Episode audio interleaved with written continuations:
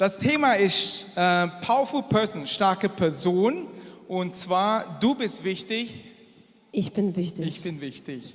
Genau, bisschen Zahlen, Daten, Fakten, die mich kennen. Ich bin Ingenieur. Wir sind verheiratet, 16 Jahre. 16.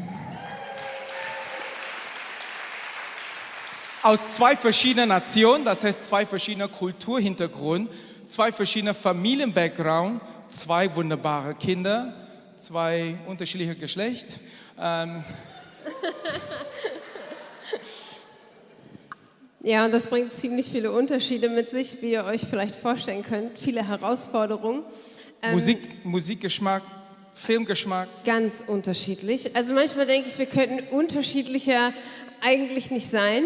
Äh, Und ähm, wer mich kennt, der weiß, ich teile total gerne Kaffee, Kuchen, alles leckeres Essen. Aber ich bin unglaublich schlecht da drin zu teilen. Ich bin gespannt, wie viele Minuten ich heute bekomme. Aber du bist wichtig, ich bin wichtig und wir üben das immer noch. Wir üben das immer noch, ähm, uns gegenseitig zu sehen, unsere Bedürfnisse, das gegenseitig zu ehren, aber auch uns immer noch mehr kennenzulernen, uns zu zeigen, uns zu öffnen, unser Herz wirklich offen zu machen, uns verletzlich zu machen, reingucken zu lassen, warum bin ich eigentlich so, wie ich bin, warum reagiere ich manchmal so, wie ich reagiere, um dann auch das zu umarmen, aber auch um heil zu werden. Und das ist so ein bisschen das Thema heute. Wir merken immer wieder, dass es noch Dinge gibt, die haben wir uns noch nie gesagt, die haben wir noch nie hinterfragt. Ich habe letztens mit Matthias gesprochen, hat gemeint, ja, es gibt da so richtig so ein Teaching für Couples, für Ehepaare, die schon über 50 Jahre alt sind, weil die dann merken irgendwann, es gibt so Themen, die wurden noch nie angesprochen. Und das merken wir immer wieder, aber wir sind noch nicht 50, wir haben noch ein bisschen Zeit. So ein Prozess hört nie auf, sich immer weiter und immer besser kennenzulernen. Und zum Beispiel eben gerade hat ähm, ähm, jemand gefragt, ob ein Kabel jemand hat für Kajin. Und Kajin ist jemand, wer ihn kennt, er ist Ingenieur. Hier, das Kabel wird gerade hochgehalten, Dominik hat es bekommen. Ähm, Kajin hat für alles eine Ordnung. Alles hat einen Platz. Jedes Kabel hat eine besondere Tasche. Und diese Tasche hat eine besondere Schublade. Und in dieser Schublade hat diese, diese Tasche einen besonderen Ort. Also man, man weiß immer, wo seine Sachen sind. Und er ist sehr, sehr, sehr, sehr ordentlich. Das ist jetzt hinter der Kulisse, ne? Und wollt ihr wissen, wie zu Hause ist mit Ulrike? Also, sie hat Haufen. Ja, aber weil du die gebaut hast. Ich nehme einen Gegenstand, wo gehört das hin? Auf der Haufen. Und nicht nur eins, wir haben mehrere zu Hause. Eins für Erdgeschoss, Obergeschoss, an der Treppe. An der Treppe. so Und, die Treppe ähm, hoch. Wir sind erst zwei Jahre umgezogen, das heißt, für manche Dinge gibt es noch keine Ordnung, aber Grundordnung gibt es schon. Ne? Eine Grundordnung habe ich immer. Amen. Das stimme ich zu. Unser Haus ist nicht messy, aber ich bin nicht so strukturiert und ordentlich wie mein Mann, weil ich bin kreativer und deshalb auch etwas chaotischer, sage ich jetzt mal so zu meiner Verteidigung.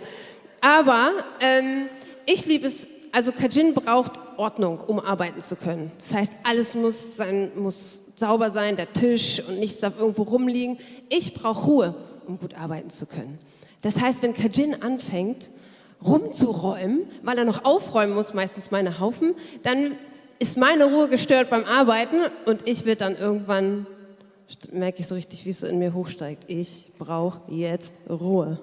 Und ich brauche keine Ruhe. Ich komme aus Asien. Ich habe ich hab noch nie mein eigenes Zimmer gehabt. Also äh, Hausaufgabe macht man in einem Wohnzimmer, Eltern guckt Fernsehen und du machst Hausaufgabe. Du kannst alles wunderbar ausblenden und Ruhe kenne ich nicht. In mir steigt also so langsam die Wut hoch und irgendwann knallt es dann raus, weil ich habe gelernt, Verteidigung oder Angriff ist die beste Verteidigung. Das muss jetzt aufhören. Und dann ich, so lieb wie ich bin, sag immer, ja mein Schatz, Ja, mein ich höre auf. Und ich mache das so lange, wie ich kann. Und dann, jetzt kommt, nach 16 Jahren, gibt es immer wieder Instanzen, dass der nette Asiate auch explodiert. Zu unserer großen Überraschung in der ganzen Familie passiert das in letzter Zeit häufiger nach 16 Jahren. Ja, also wie sieht dann eine explodierte Asiate, ne? fragt ihr so. also, pass auf. Es kocht innen, es kocht, es ist wie Vulkan und vibriert schon alles. Kommst nach Hause und merkt, passt nicht, hier passt nicht, ich darf es aber nicht sagen. Und dann plötzlich werde ich dann unfreundlich. Unfreundlich. Der Atmosphäre kippt um zu Hause. Der nette Kajin wird dann zu einer Drill Sergeant. Ich hab, muss nachgucken, was auf Deutsch heißt. Das heißt Feldwebel. Feldwebel. Feldwebel. Der Kajin wird zu Feldwebel. Ähm, das Handy gehört hier nicht. Bibel immer auf dem Schrank da. Diese ist das Müll. Kabel gehört das dir und so weiter und so fort. Der Spaßkiller Nummer eins. Ich krieg dann tausend Fragen und alles wird in Frage gestellt, wo das denn jetzt hingehört, was natürlich noch keinen Platz hat. Und dann fühle ich mich ganz stark hinterfragt. Und das sind so Grundbedürfnisse und die werden sich wahrscheinlich nicht ändern. Bei mir die Ruhe, bei Kajin die Ordnung. Das wird sich nicht ändern. Und es sind so Konflikte, die vielleicht jeder von euch kennt, in Beziehungen, in der Ehe, mit den Kindern. Und dann ist so ein bisschen die Frage, wie geht man eigentlich damit um, wenn wir Beziehungen aufbauen wollen, die gesund sind, die halten, wo Liebe vorherrscht und nicht Angst oder Frust oder Wut. Und ähm, das sind die Momente, wo man sich fragen muss, was steckt eigentlich auch dahinter, die Reaktion auf unsere Bedürfnisse, die wir haben. Und ähm, wer nicht an der Oberfläche bleiben will, sondern wirklich als Ziel hat, du bist wichtig, ich bin wichtig, wir, ich bin eine starke Persönlichkeit, die ein Recht auf Bedürfnisse hat und du bist es auch, dann ist es wichtig, da immer wieder nachzufragen und dran zu bleiben. Also immer wieder das Ziel von Verbindung, von Herzensverbindungen zu suchen und dem nachzugehen und tiefer zu bohren. Als wir das Thema vorbereitet haben, da kam wirklich ein, ein Bild, ähm, das ist das möchte ich euch mitteilen, das ist wie, unser Herz ist wie ein, eine Wiese. Oder anders gesagt wie ein Minenfeld. Mit so einem kleinen Button, so Verletzungen von der Vergangenheit, ähm, die jemand nicht kennt. Wenn du jemanden neu kennenlernst, lädst du sie ein, die treten auf diese Wiese und dann plötzlich, ups, kabuff, im schlimmsten Fall verliert Arme, Beine und Verletzungen. Aber wenn das gesund sein sollte, heißt, ich muss an meiner Wiese erarbeiten, Minen, wie sagt man, ähm, entschärfen. entschärfen, Entschärfen. Bomben entschärfen. Ein Mann, ein Buch, da steht, der muss Bomben entschärfen kann. Bomben entschärfen. Wenn ich genug Bomben entschärft habe, dann ist diese Wiese sicher genug, damit Leute darauf verweilen können und dann entspannen können. Ja, das ist aber Arbeit. Also ganz ehrlich, das ist Arbeit. Mir wurde immer gesagt, Ehe ist Arbeit. Das habe ich gar nicht verstanden am Anfang, weil Kajin war ja so, er hat ja alles unterdrückt, seine ganzen Bedürfnisse und so, da war gar keine Arbeit. Das war super für mich. Ich habe den ganzen Kuchen gekriegt, den ganzen Kaffee. das war super. Aber ähm, über die Jahre merkt man dann doch schon, dass auch ich auf Minen trete und dass es auch irgendwann wichtig ist, da hinzugucken und dass auch Kajin bei mir auf Minen tritt. Und das heißt, es ist Arbeit, es bedarf aber auch ein einiger Fähigkeiten, die man erlernen kann. Und wir brauchen jede Menge freundliche Unterstützung vom Heiligen Geist. Ganz viel Unterstützung vom Heiligen Geist, der uns hineinführt, der uns zeigt, wo Minenfelder sind, der uns auch zeigt, warum die da liegen und wie man sie entschärfen kann. Und Probleme in der Beziehung haben, haben oft verschiedene Ursprünge. Unsere Erziehung, wie wir aufgewachsen sind, was wir mitgenommen haben von unserem, von unserem Zuhause, unser Charakter, unsere Persönlichkeit. Ich könnte nie Ingenieur werden, Kajin wahrscheinlich nie Schmuckmacherin, Schmuckmacher. ähm, und es liegt aber auch an Verletzungen und an Ängsten, die sich daran geheftet haben und dann Lügen, die sich darauf aufgebaut haben. Und ähm, das zieht sich so mit. Wir haben heute Morgen erst eine interessante Erkenntnis gehabt. Ich habe meistens so ein bisschen scherzhaft gesagt, Kajin ist nicht romantisch. Und es hat sich so ein bisschen manifestiert. Und ähm, heute Morgen habe ich so gesagt, da gab es doch mal irgend sowas, was ich dir zum Geburtstag geschenkt habe. Was war denn das? Ich wusste, das ist wichtig für heute. Zum Hochzeitstag. Und das war ein Gedicht, was ich geschrieben habe. Ich wusste gar nicht, dass ich Gedichte geschrieben habe. Auf jeden Fall habe ich Gedichte geschrieben für Kajin. Und das war ein Dankesgedicht nach der Geburt von unserem Sohn. Und ich habe ihm so gesagt, wofür ich alles total dankbar bin für ihn.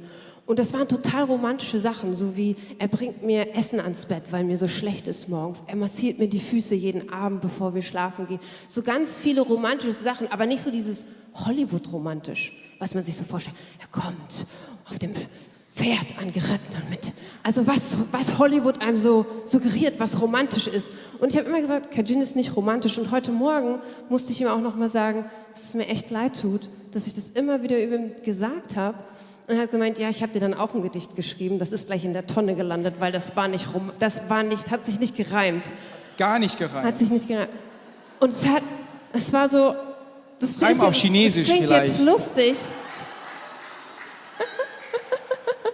Das, das klingt jetzt lustig, aber es hat mir doch gezeigt, wow, wie verletzend.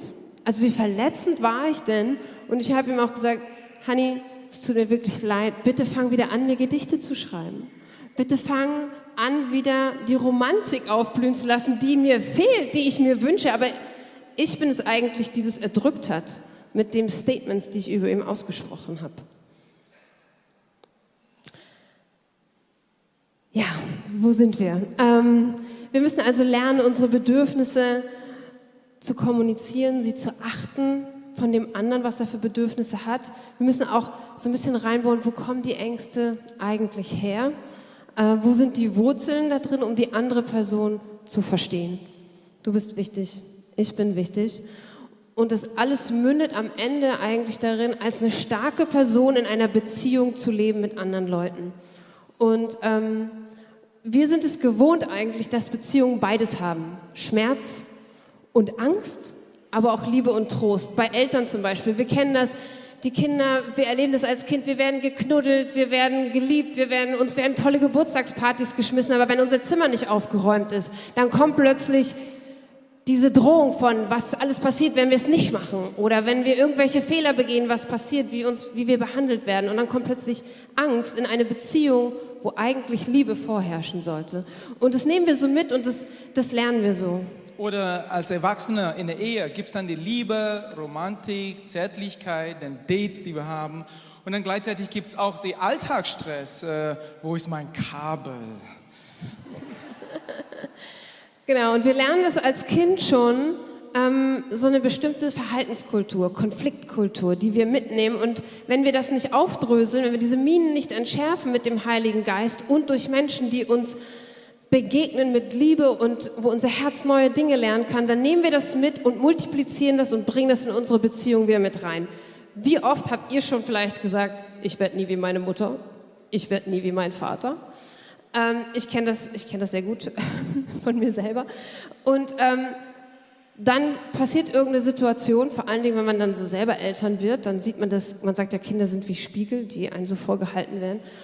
Und dann passiert irgendeine Situation, die in dir etwas auslöst. Und dann hörst du deine Eltern aus dir selber rausreden. Also du sprichst O-Ton, was deine Eltern sagen. Du tust Dinge, die dich früher als Kind verletzt haben. Einfach weil du gar nicht anders weißt. Es ist schon, als wenn sich das so instinktiv in dein Herz gesetzt hat und du keine anderen Muster kennst, wie du eigentlich da rauskommen kannst. Jetzt erzähle ich eine kurze Story von meiner Mutter. Und vorweg, ich liebe meine Mutter, sie ist toll, sie ist wunderbar und sie ist im Juni nach 25 Jahren lang das Evangelium predigen, endlich ihren Weg zu Jesus gefunden.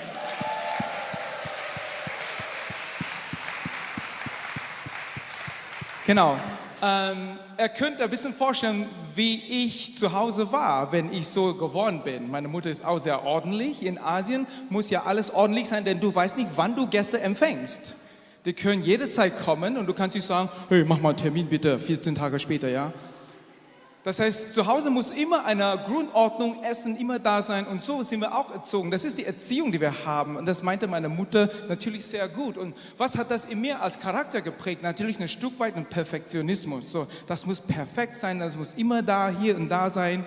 Und ähm, ich kann mich noch sehr gut erinnern. Ich war zwölf, ich war auf einer Schulfahrt und dann ich komme nach Hause und dann äh, beim Auspacken merke ich, oh, mein Pyjama fehlt.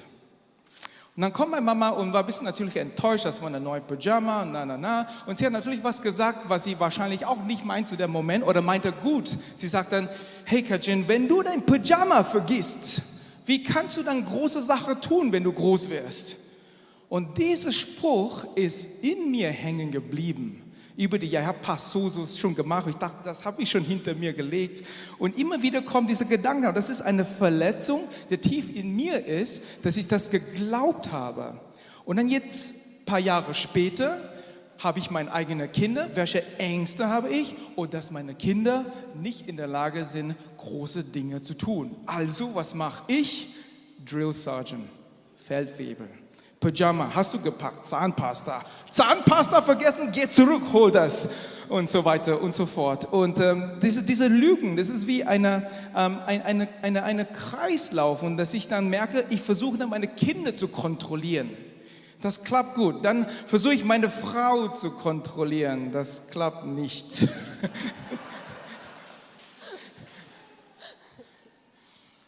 Ja, und die Frage ist, wie reagieren wir auf Situationen, wo Angst hochkommt? Angst, verletzt zu werden, Angst, verurteilt zu werden, Angst, abgelehnt zu werden, missverstanden zu werden. Und es gibt so drei typische Reaktionen, die sind physisch sogar nachweisbar an uns, wie wir auf solche Situationen von Bedrohung und von Angst reagieren. Entweder es ist Flucht, es ist Angriff oder es ist Erstarren, also wie gelähmt sein. Das kannst du sogar an physischen Reaktionen nachweisen. Und so wie es physisch ist, kennt, lernt aber auch unser Herz genau so zu reagieren. Entweder wir greifen an oder wir laufen weg oder wir sind gelähmt. Und das je nach Situation, wo dein Herz anfängt, da reinzugehen. Und dann entsteht dieser Kreislauf. Und Menschen, die du eigentlich liebst, werden plötzlich zu was Gefährlichem. Und du musst anfangen, Distanz aufzubauen. Du musst anfangen, Menschen zu kontrollieren, damit sie so anfangen zu reagieren, dass sie dir nicht schaden können, dass keine, keine Verletzungen in dir passieren, weil du Dinge gelernt hast über die Zeit, über deine Kindheit, dass Menschen dich verletzen können, dass dein Herz Schmerz empfinden kann. Und ähm, wenn du kämpfst, dann kann das manchmal verbal sein, so wie ich. Ich schreie dann, also schreien tue ich eigentlich auch nicht, aber ich werde dann so ein bisschen aufbrausend. Aufbrausend. Und, und sehr konkret und sehr direkt, was sehr. mir nicht passt. Ähm, eine andere Situation wäre wegzulaufen. Ist einfach aus der Situation rauszugehen, ähm, Sachen nicht klären zu wollen. Ähm, Tür zu, Tür zu. Das Gespräch ist beendet. Das wäre eine Situation. Das andere wäre gelähmt sein. Du fängst an, dich zu verhalten wie ein Chamäleon. Du passt dich an. Du unterdrückst Gefühle. Ähm, du verschwindest. Du bist quasi fast nicht mehr sichtbar. Du fängst einfach an, dich anzupassen. Und jeder von euch wird sich vielleicht in der einen oder in der anderen Sache wiederfinden oder auch in, in Situationen mit unterschiedlichen Menschen reagiert ihr unterschiedlich äh, darauf. Und genau da fangen wir an zu kontrollieren. Und Kontrolle ist, hat so verschiedene Werkzeuge entweder Androhung von Strafe, das kennen wir sehr gut. Wir sind in einer Gesellschaft aufgewachsen, wo Strafe benutzt wird, um das richtige Verhalten in Leuten hervorzubringen. Ähm, wir nutzen Manipulation, Freiheitsentzug oder Liebesentzug. Und das sind aber alles Werkzeuge, die nicht dazu führen, dass wir mehr aufeinander zugehen, die nicht dazu führen, dass wir einander besser kennenlernen, sondern die immer mehr das Ziel haben, Distanz zu schaffen. Und das können zwei Liebende sein, die verheiratet sind und trotzdem auf Distanz bleiben, einfach weil Angst im Raum steht und weil wir Werkzeuge ergriffen haben, die nicht das sind, wie Gott mit uns umgeht, die nicht die Werkzeuge sind, die er für uns geschaffen hat, denn er hat uns vorhergesehen, wirklich machtvoll, kraftvoll, und in Liebe vorauszugehen. Ich liebe diesen Spruch ähm, in den Vers, das steht in Epheser 5, Vers 1, da steht, nehmt also Gott zum Vorbild, ihr seid doch seine geliebten Kinder. Er legt die Kultur. Er setzt die Familienkultur, die Konfliktkultur, die Verhaltenskultur und er sagt, euer ganzes Leben soll von der Liebe bestimmt sein. Und ganz oft sind aber unsere unsere Beziehungen und unser Herz von Angst bestimmt. Und das ist es, was uns antreibt und wo wir in so Kreisläufen drinne sind. Ja, und das Problem mit dem Drill Sergeant, das gehen wir seit einem halben Jahr an. Und wir haben gelernt, ähm, mehr auf Kajin Rücksicht zu nehmen sein Herz zu ehren, das, was ihm wichtig ist. Wir haben uns sogar eine Sweepy-App angelegt. Wer kennt Sweepy? Kann ich empfehlen für den Haushalt. Da werden Aufgaben verteilt. Ähm, und auf der anderen Seite ist aber auch Kajin dabei, an seinem Herzen zu arbeiten. Ja, ähm, das muss immer Hand in Hand gehen. Ich möchte euch jetzt in diesem Moment ein Challenge geben. Such dir nach dem Gottesdienst eine Person bis heute Abend, eine Person und stell diese Frage. Wie erlebt ihr mich? Fühlt ihr euch sicher oder geliebt? Könnt ihr mich tatsächlich Feedback geben? Das ist ein Challenge an euch. Such eine Person, der nah zu euch seid. Oder vielleicht sogar zwei, wie ihr wollt. Wenn ihr bis heute niemand finden, dann spätestens in den kommenden Tagen in der Live Group oder in den Bereichen, wenn hier im Gottesdienst was gemacht wird, bevor ihr anfangt zu arbeiten, hey, ich habe eine ernsthafte Frage. Guck mir hier in die Augen und sag mir ganz ehrlich, wie bin ich für dich? Um den Punkt weiter aufzubauen, hier ist das Ding. Wenn wir Schmerzen haben, unser Körper reagiert mit einer Reaktion. Wir ziehen zurück. Keiner laufen freiwillig in Schmerzen. So, hier ist eine Kerze mit Feuer, Finger drauf und zieh sofort weg. Und das ist auch mit unserer Seele, die reagiert auch mit, mit, äh, mit einer Instinkt zu Schmerzen. Wenn, wenn, wenn wir merken, dieses Verhalten gefällt mir nicht und versucht zu enden mit irgendwelchen Tools. Ihr kauft dann Bücher, geht zu Self-Hilfe, Workshop und so weiter und merkt, das funktioniert vielleicht zwei, drei Tage und dann fällt er wieder zurück in ein altes Muster. Wisst ihr warum? Weil das ist nicht nur was Äußerliches, das ist was Innerliches. Und es ist wichtig anzuerkennen, dass von, von dieser Reaktion zur Situation wollen wir lernen zu reagieren. Denn wir sind keine Opfer. Diese Opfermentalität hilft uns wirklich nicht weiter, denn wir haben diesen Spruch gesagt, we are powerful people, wir sind starke Personen und das heißt, wir sind kein Opfer und wir können was unternehmen. Lass uns den Bibelstelle jetzt auf die Beamer bringen, 1. Äh, Johannes 4, 18. Genau, da steht, wo die Liebe reagiert, hat die Angst keinen Platz. Gottes vollkommene Liebe vertreibt jede Angst. Angst hat man nämlich dann, wenn man mit einer Strafe rechnen muss. Wer sich also noch vor dem Gericht fürchtet, bei dem ist der Liebe noch nicht zum vollen Durchbruch gekommen. Der tiefste Grund für unsere Zuversicht liegt in Gottes Liebe zu uns. Wir lieben, weil wir uns zuerst geliebt haben. Amen. Und das ist dieser Fakt, den wir anerkennen müssen. Ähm, es gibt diese Angst und Liebe, diese Spannung. Und wir können was tun. Wir, wir können entweder sagen, ich bin Opfer und ich kann nichts dagegen tun, das ist halt so und ich versuche meinen Tag zurechtzukommen. Oder ich stehe auf der anderen Seite und Tag, ich kann was unternehmen.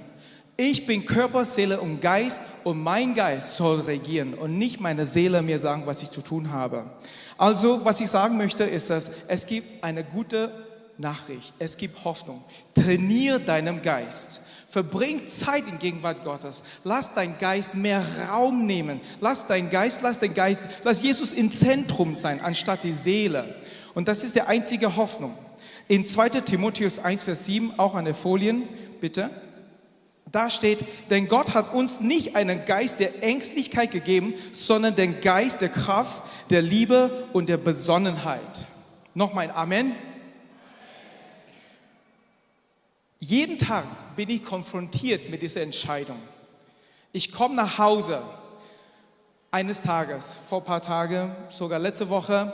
Ich merke schon, meine Tochter lässt mich nicht in ihre Zimmer rein. Und ihr wisst wahrscheinlich warum. Und dann, ein paar Tage später, ich komme in ein Zimmer meinen Sohn rein, der sagt, Papa, mir ist sehr unangenehm, kannst du jetzt gehen? Ich schaue rum, ja, das ist sehr unordentlich. Aber ich bin schon über diesen Punkt gekommen, wo ich sage, ich habe ich hab Befreiung erlebt und ich sage, ich kann das aushalten. Ich liebe dich, auch wenn dein Zimmer Unordnung herrscht. Und er aber sagt, Papa, bleib bitte fern. Ich schäme mich. Und spätestens zu der Punkt merke ich, beide meine Kinder hat angefangen, Distanz zu mir zu bauen. Und das ist nur was Äußerliches, was ist mit was in dem Herz ist. Und das wünsche ich mir, dass es gar nicht so ist. Und ab jetzt komme ich nach Hause, komme nach Hause, hänge meinen Schlüssel und kämpfe mit den Gedanken.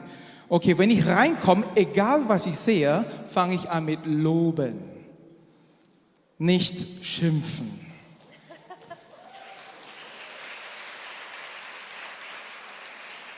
Das ist die einzige Strategie, um diesen Kreislauf zu brechen. Ich wünsche mir sehr, dass meine Kinder nicht genau dasselbe Etappe wie mich in diese Kreislauf. Wir müssen den Kreislauf brechen, indem dass wir aktiv werden. Ja, die Frage ist, was ist denn jetzt eigentlich eine starke Persönlichkeit, eine machtvolle? Im Englischen gibt es einen schönen Begriff, a powerful person. Ich finde, das umfasst es so gut und wir haben nicht so wirklich einen komplett einzelnes deutsches Wort gefunden, um das zu beschreiben, aber wir nehmen jetzt mal eine starke Person, eine machtvolle Person. Ähm, und es ist, es ist nicht die Person, die am lautesten ist. Es ist nicht die, die am dominantesten ist und die immer das kriegt, was sie will. Das ist nicht eine starke Person. Das haben wir manchmal so automatisch im Kopf.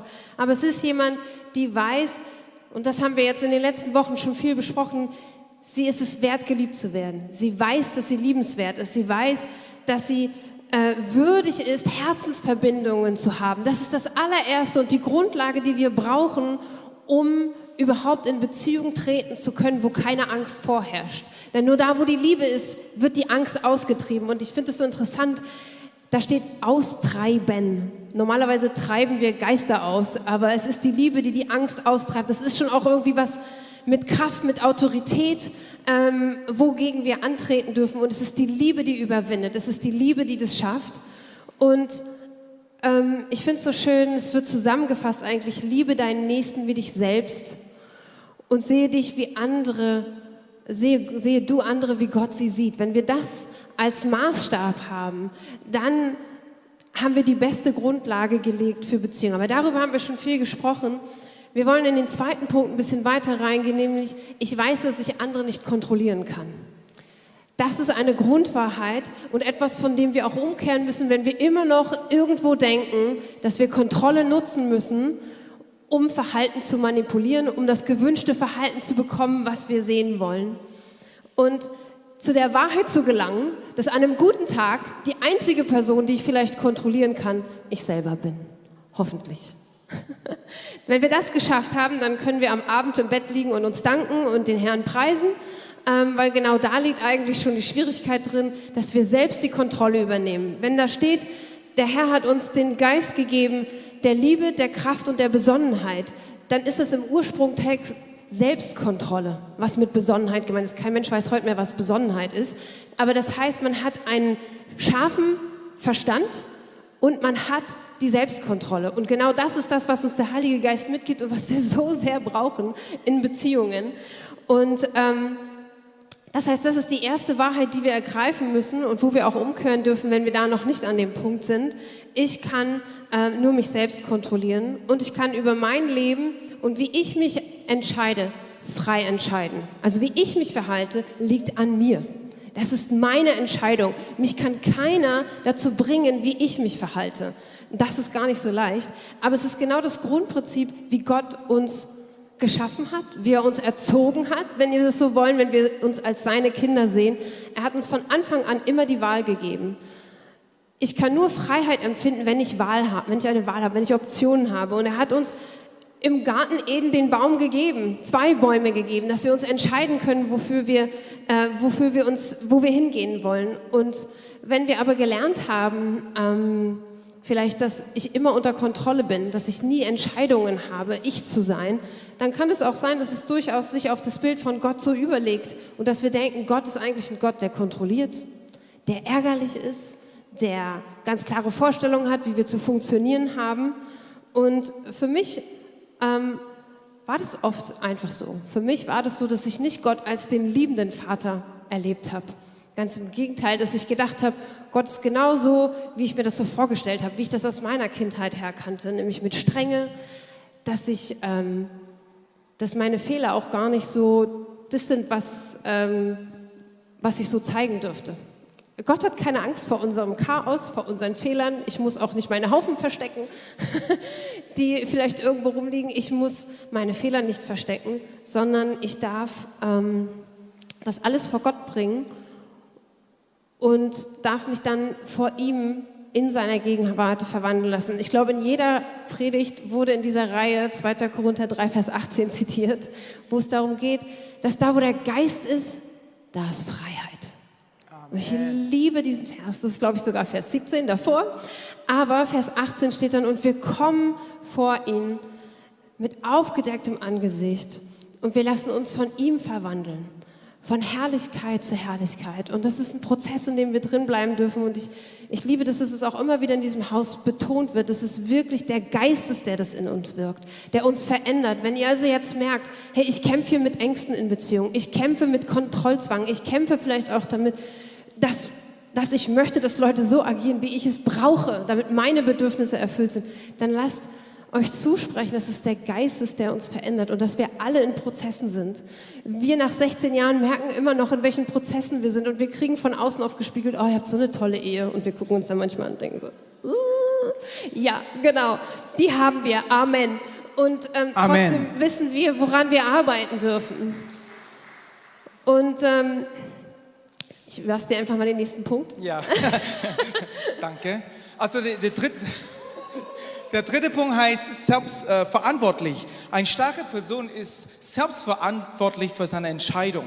Zum Beispiel eine Verhalten. Ich bin unfreundlich zu der Netto-Kassierer, weil der zuerst unfreundlich zu mir war. Das ist ein Verhalten, der nicht stark ist. Du bringst dich zu einem anderen Niveau zu sagen, ich bin so, weil du mich getriggert hast, deshalb muss ich ja so zurückverhalten. Das ist falsch. Das ist eine sehr schwache Verhalten. Eine starke Persönlichkeit nimmt verantwortlich für seine, nimmt Verantwortung für seine Aktion. Er kann zu jedem Moment entscheiden, nee, ich würde anders agieren und nicht einfach reagieren.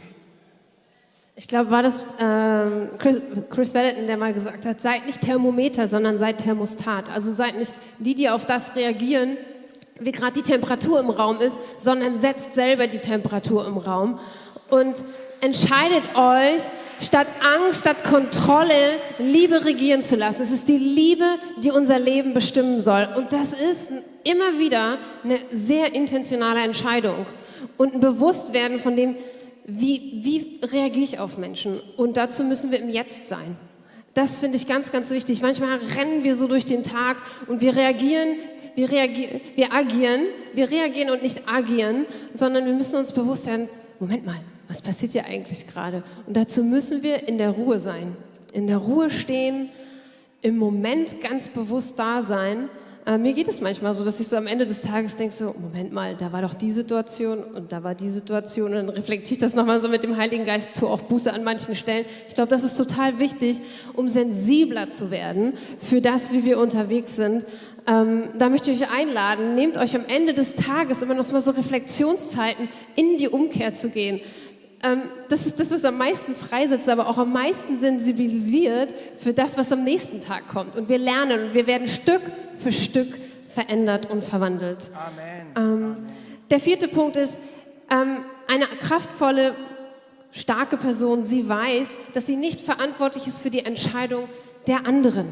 Also ich bin verantwortlich für meine Entscheidung, aber ich bin auch nicht verantwortlich für die Entscheidung von anderen. Das heißt, ich kann nicht beeinflussen, wie du dich mir gegenüber verhältst. Ich kann nicht entscheiden, dass du mich zurückliebst. Ich kann nicht entscheiden, dass du zurückfreundlich zu mir bist. Ich kann nicht entscheiden, ähm, ob du Distanz willst oder Herzensverbindung. Das muss ich am Ende dir überlassen. Ich kann immer nur die Einladung geben. Ich hatte vor kurzem erst eine Situation, wo ich meiner Meinung nach ein Missverständnis zwischen mir und einer Person auf, entstanden ist und die Person einfach nur per Voice Message gesagt hat, das war's. Und ich habe darum gerungen und habe hab hab gesagt, lass uns telefonieren, lass uns rausfinden, was da schiefgelaufen ist. Ähm, es war nie mein Herz, dich zu verletzen. Und die Person hat gesagt, nein, sorry, es ist verbrannte Erde, das geht jetzt nicht mehr.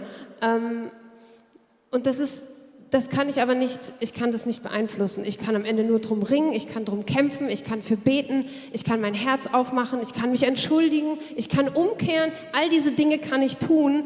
Aber was die andere Person macht, kann ich nicht beeinflussen. Und auch das müssen wir manchmal schweren Herzens stehen lassen. Ähm, und dann nicht anfangen zu manipulieren, nicht anfangen zu kontrollieren und versuchen, Dinge an uns zu reißen, die wir nicht nehmen können. Ja. Amen. Und Ziel ist es, aus einer Opfermentalität herauszukommen. Wirklich nicht mit Scham und nicht mit Anklage auf Situationen einzugehen. Wir hatten gestern Abend beim Abendgottesdienst, der übrigens wunderbar war, vielen Dank an alle äh, und an den Heiligen Geist, das war mega. Ähm, mein Sohn kam, wir wollten gerade gehen, war, also der war schon die ganze Zeit hier, aber um 10 Uhr kommt er so auf uns zu und sagt, Leute, ich habe Hunger. Ich sehe, ja? Was machst du denn jetzt damit? Ja, ich habe kein Armbrot gehabt. Ja, wieso denn nicht? Ja, ja, weiß ich nicht. Aber ich brauche jetzt einen Döner. ich so, gut, schön. Meinem 14-jährigen Sohn zu kommunizieren, dass du kein Armbrot hattest, liegt nicht an mir. ich habe keine Schuld, dass du jetzt um 22 Uhr Hunger hast. Du bist alt genug, verantwortungsbewusst genug, dir mit 14 Jahren ein Abendbrot vorzubereiten, bevor du zum Abendgottesdienst kommst. Sorry, es gibt jetzt leider keinen Döner.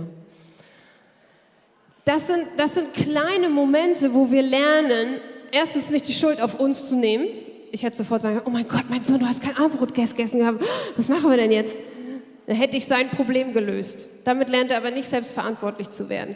Das sind so diese kleinen Nuancen im Alltag, wie wir miteinander umgehen können. Und ich habe dann zu meinem Sohn gesagt, sorry, mein Son, you are not a victim. Wir sprechen auf Englisch zu Hause. Du bist kein Opfer. Und dann hat er gelacht, weil er sich daran erinnert hat, dass wir uns da manchmal auch so gegenseitig teasen, wenn wir das so rausrufen, dass wir gerade in so einer Opfermentalität unterwegs sind. Ich weiß, dass er mir das jetzt nicht übel nimmt, dass ich das erzähle, weil es passiert uns allen, die ganze Zeit, immer wieder.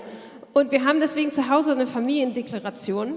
Ähm, die Rike hat das letzte Woche ganz kurz schon erwähnt und ähm, wen das mehr interessiert, kann gerne sich den Familienkurs mal durchschauen von unserer Akademie. Aber wir haben drei davon für euch mitgebracht, einfach nur, weil uns das total hilft, immer wieder auch Sachen zu bekennen, über uns auszusprechen, zu sagen, was wir, wer wir sein wollen füreinander, was unsere Kultur ist.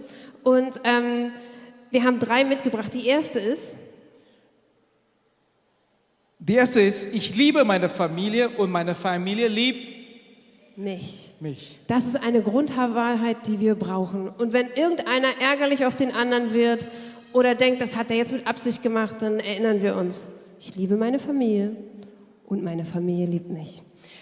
Die zweite ist, ich bin einmalig und wunderbar von Gott geschaffen. Ich brauche mich nicht vergleichen, ich muss mich nicht schlecht fühlen. Gott liebt mich und ich bin es wert, geliebt zu werden. Und die dritte? Dritte ist, ich bin eine starke Person und kein Opfer meiner Umstände. Und das heißt, ich verkaufe meine Freude nicht billig. Manche fragen mich, was meinen wir denn damit? Aber genau das, dass wir uns dann nicht aneinander reiben und uns ärgern, ähm, wenn irgendwas schiefgelaufen ist, sondern auch mal darüber lachen können, dass ich nicht anderen die Schuld gebe und dass ich die Verantwortung übernehme für mein eigenes Handeln, auch wenn mal was schief läuft. Ja, so wir kommen jetzt langsam zu Ende. Vielleicht kann der Lobpreisband schon hochkommen. Was? Jetzt schon? Nein. Ähm, das Kern für den Botschaft heute, was ihr gehört habt, diese Grundgedanken, diese zwei große Grundgedanken, die wir, die ich hoffe nicht, dass wir alle mitnehmen von heute ist. Meine Aufgabe ist, mich selbst zu kontrollieren und nicht die anderen. Ich kann die anderen sowieso nicht kontrollieren. Wenn ich versuche, dann würde ich nur scheitern. Erster Punkt. Zweiter große Zusammenfassungspunkt ist das, ich entscheide mich für Liebe anstatt Angst. Meine oberste Priorität ist, Herzensverbindung zu schaffen. Okay, ich wiederhole. Der zweite Kern und Grundgedanken sollte es sein, wenn wir diesen Raum verlassen, dass ich entscheide mich für Liebe und nicht Angst. Das heißt, meine höchste Priorität ist immer Herzensverbindung und Beziehung zu schaffen. Und ähm, es gibt noch so viel zu erzählen. Ich verstehe jetzt, warum Christoph und Rike, die reden alle so schnell, weil es wirklich viel zu erzählen von meinem Herz und unserem Herz. Ähm, aber Gott sei Dank, es ist eine beziehungsfähige Serie. Das heißt, was wir nicht schaffen, schaffen die anderen. Amen. Amen. ähm, genau. Ähm, ich hoffe, dass es richtig bei euch angekommen ist, wie wichtig das ist, diese, diese, diese Perspektive zu verstehen was bedeutet stark zu sein und diese Opfermentalität richtig abzulegen, lernen zu kommunizieren in eine richtige Art und Weise, in eine ehrenvolle Art und Weise, lernen deine Bedürfnisse zu kommunizieren, so dass du die anderen nicht manipulierst. Es gibt noch so viel, die du tun kannst, die du unternehmen kannst und nicht einfach sagen, ich kann es nicht. Ich bin eben so, ich bin so geboren oder er ist mal ein Teenager. Nein, wir haben das in der Hand. Wir haben das in Hand, denn Gott befähigt uns. Durch den Heiligen Geist, durch den Geist, der in uns ist, können wir Veränderung bringen.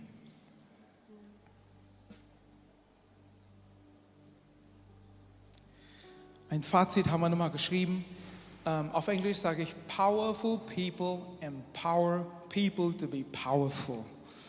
Und jetzt auf Deutsch. Ich versuche es mal auf Deutsch. Starke Persönlichkeiten stärken andere Persönlichkeiten, dass sie zu starken Persönlichkeiten werden. Wenn wir 1. Korinther 13 liest, du siehst, was Liebe ist. Wenn du den Eigenschaften Liebe liest, das ist alles nur stark. Wollen wir das? Wollen wir stark sein? Lass uns zusammen aufstehen. Lass uns zusammen aufstehen und diesen Moment nehmen, unser Herz, eine Entscheidung zu treffen in unserem Herz, wie wir entscheiden wollen zu dem, was wir heute gehört haben.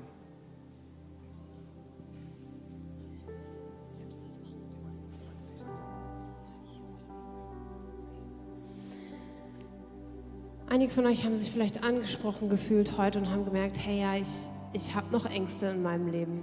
Da sind Dinge, wo ich versuche zu kontrollieren, da versuche ich zu manipulieren. Ich fühle mich nicht frei in den Beziehungen, in denen ich lebe. Ich weiß gar nicht, ob ich wirklich immer so mich zeigen darf, ob ich gesehen werden darf mit all meinen Fehlern, mit meinen Schwächen.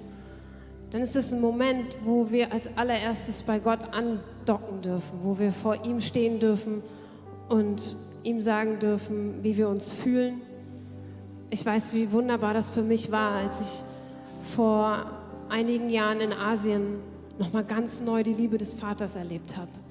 Wie er mir zugesprochen hat, dass ich ein liebtes Kind bin, wo ganz viele Ängste weichen mussten. So wie es steht, die Liebe treibt die Angst aus. Und wenn du merkst, dass du noch Ängste hast, wenn du vielleicht auch sogar dir noch gar nicht sicher bist, ob Gott ein guter Vater ist, dann ist es der Moment, wo der Heilige Geist kommen möchte und dir begegnen möchte und Offenbarung schenken möchte. Die, die Bibel sagt uns, sein Wort sagt uns, er ist der, der Geist der Offenbarung und er ist der Geist der Wiederherstellung. Und es ist der Heilige Geist selbst, der uns ruft und der uns erkennen lässt, wie gut Gott ist. Und Jesus sagt, wir brauchen den Heiligen Geist, um ihn zu erkennen, um ihn zu erfahren.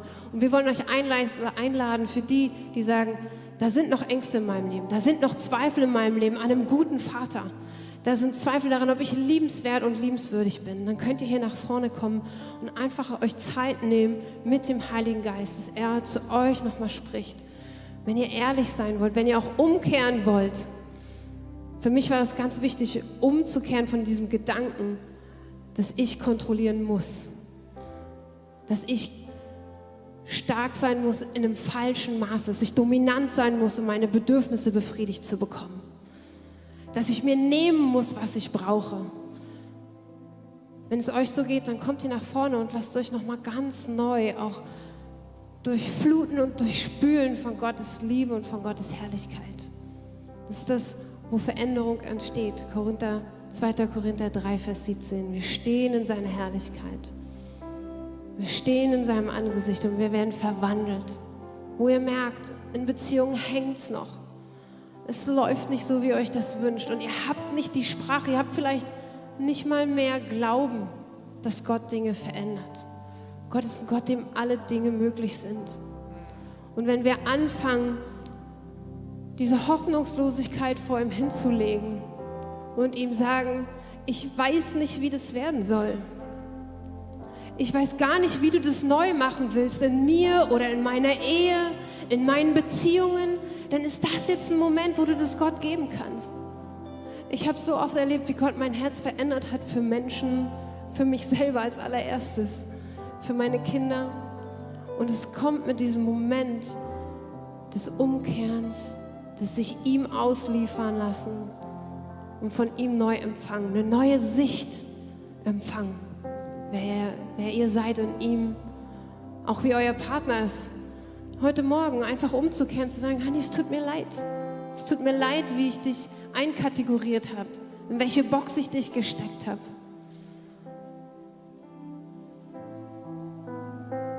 Es ist seine Gnade und seine Gegenwart, die uns verändert. Heiliger Geist, wir laden dich ein,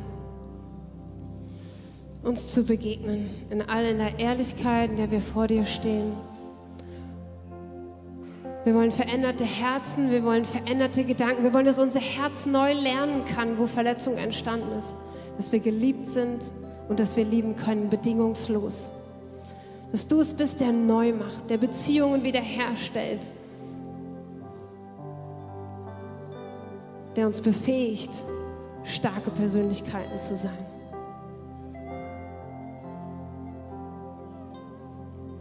Ich habe den Eindruck auch, es gibt Leute unter uns, die noch keine Beziehung zu Jesus hat. Du hast Jesus noch nie eingeladen. Du hörst die Themen heute und merkst, ich bin ausgeliefert, ich bin hoffnungslos. Wie kriege ich das hin? Den Geist, der von Kajin und Ulrike redet, kenne ich nicht, habe ich nicht. Es gibt eine gute Nachricht für dich. So wie meine Kinder zu mir sagen, Papa, bleib fern, ich schäme mich. Und ich sage dann zu meinen Kindern, hab keine Angst. Ich habe keine Angst für deine Unordnung. Ich liebe dich so sehr. So spricht der Vater im Himmel jetzt zu dir, wenn du der Person bist oder die Person bist, die Jesus noch nicht eingeladen hast in dein Herz. Wenn du hier zum ersten Mal hier bist, die Themen sind alle neu, aber du weißt, irgendwas zieht dein Herz. Da ist Platz für dich hier vorne. Ich möchte dich einladen, hier nach vorne zu kommen, hier an meiner linken Seite, eurer rechten Seite. An, an, an hier dieser Bereich wird jemand mit euch, für euch beten und euch noch mehr Sachen erklären. Das ist eine Einladung, das ist ein Geschenk. Gott ist reich und er beschenkt uns reichlich. Und dieses Angebot kannst du annehmen. Wenn es du bist, komm bitte, komm bitte. Es gibt Platz für dich hier. Jesus liebt dich. Jesus liebt dich. Jesus liebt dich. Was wir machen an dieser Stelle ist, dass wir einen Übergang machen, wie immer sonntags. Wer los muss, kann gerne losgehen. Die Kinder müssen jetzt abgeholt werden vom Kindergottesdienst. Vielleicht können wir einen Augenblick nehmen und den beiden einen Applaus geben für so viel Aufrichtigkeit, Ehrlichkeit. Warte mal kurz.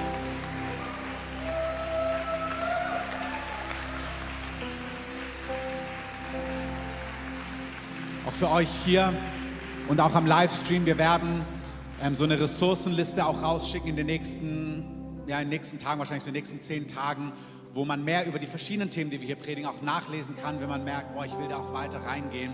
Wie gesagt, wie gesagt, wir gehen jetzt in eine richtige Zeit, wo der Geist Gottes auch Dinge machen wird.